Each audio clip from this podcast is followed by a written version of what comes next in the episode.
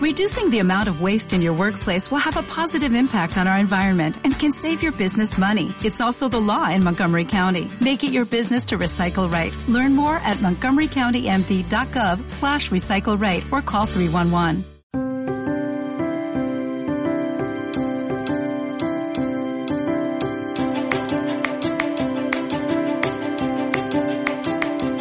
Bienvenidos a Cautelam, vuestro podcast en Derecho Laboral, a los mandos técnicos JM, el que os habla JR. Comenzamos.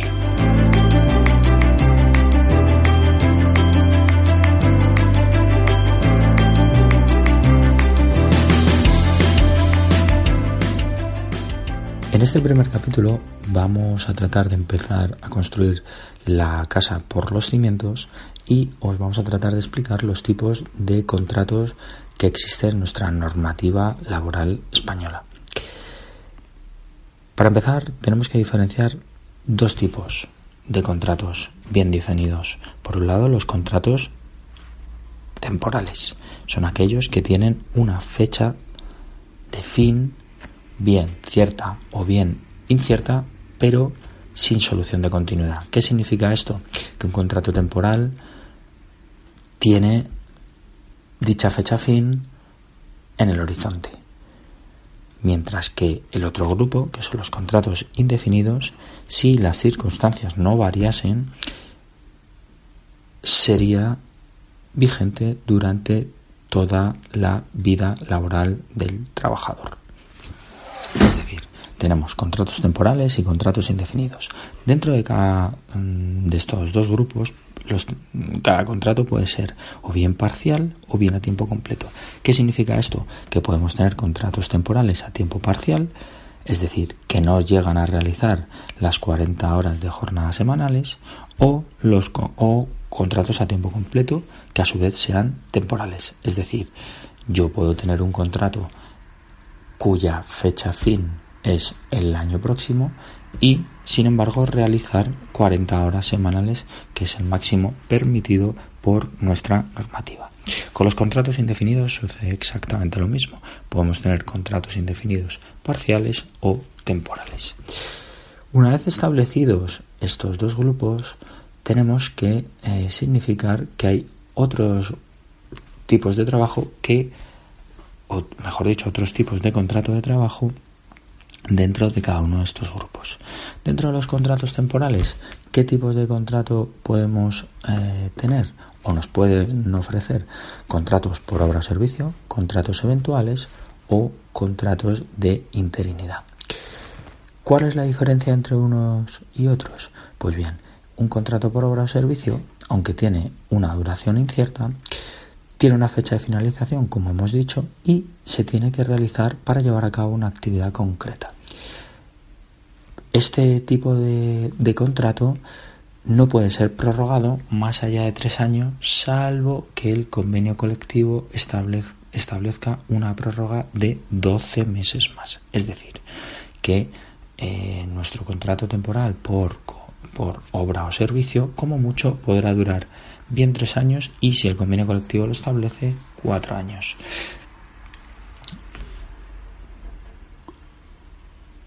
A su vez, ¿cuál es el otro tipo de contrato temporal que pueden eh, ofrecernos? Un contrato eventual.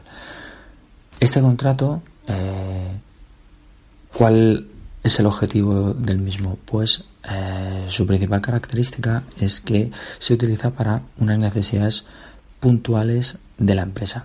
Su diferencia con el contrato de obra o servicio es que el contrato de obra o servicio es para llevar a cabo un cometido y mientras dure ese cometido el contrato sigue vigente con la limitación que hemos dicho anteriormente de tres años con posibilidad de ampliar a uno más y el contrato eventual es muy concreto y la duración no puede superar los seis meses salvo que eh, se prorrogue por otros seis meses más.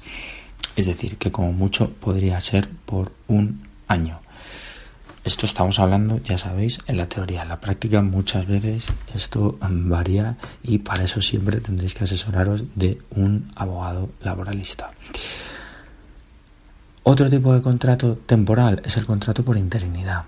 Este contrato se lleva a cabo cuando una persona que está contratada por una empresa tiene derecho a reserva de ese puesto de trabajo. En este sentido, a nosotros nos pueden ofrecer este tipo de contrato para suplir a esta persona que tiene ese derecho de reserva de puesto de trabajo. ¿Cuáles son los motivos de reserva de puesto de trabajo? Pues puede ser bien la maternidad, una jubilación parcial, vacaciones, etcétera. Otro tipo de contrato de trabajo que también es temporal es un contrato en prácticas.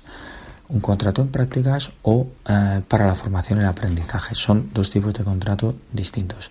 El contrato en prácticas, ¿cuál es su peculiaridad? Pues que lo que trata es de poner en práctica las habilidades laborales de los profesionales que están cursando estudios o que los han terminado mm, recientemente.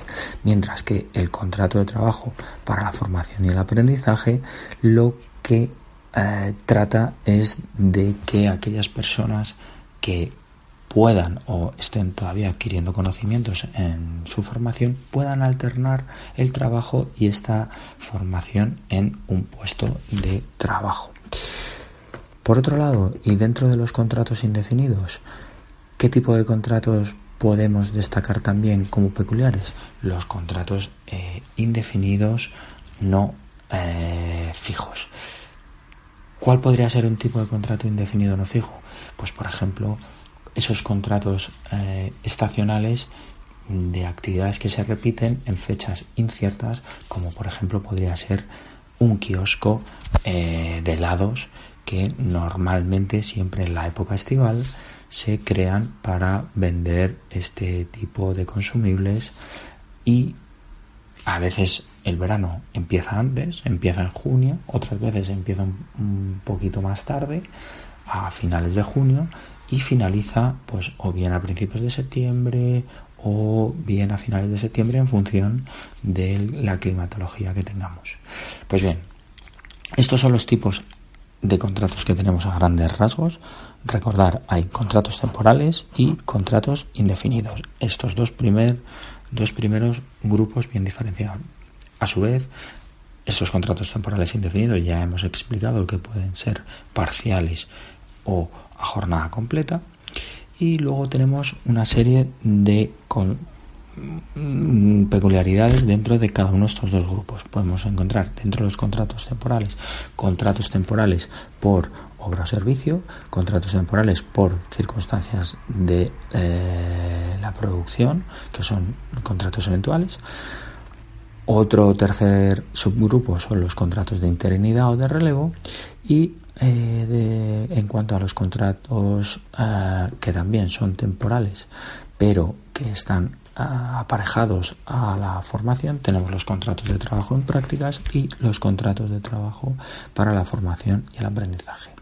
Dentro de los contratos indefinidos, tendríamos que destacar los contratos indefinidos no fijos.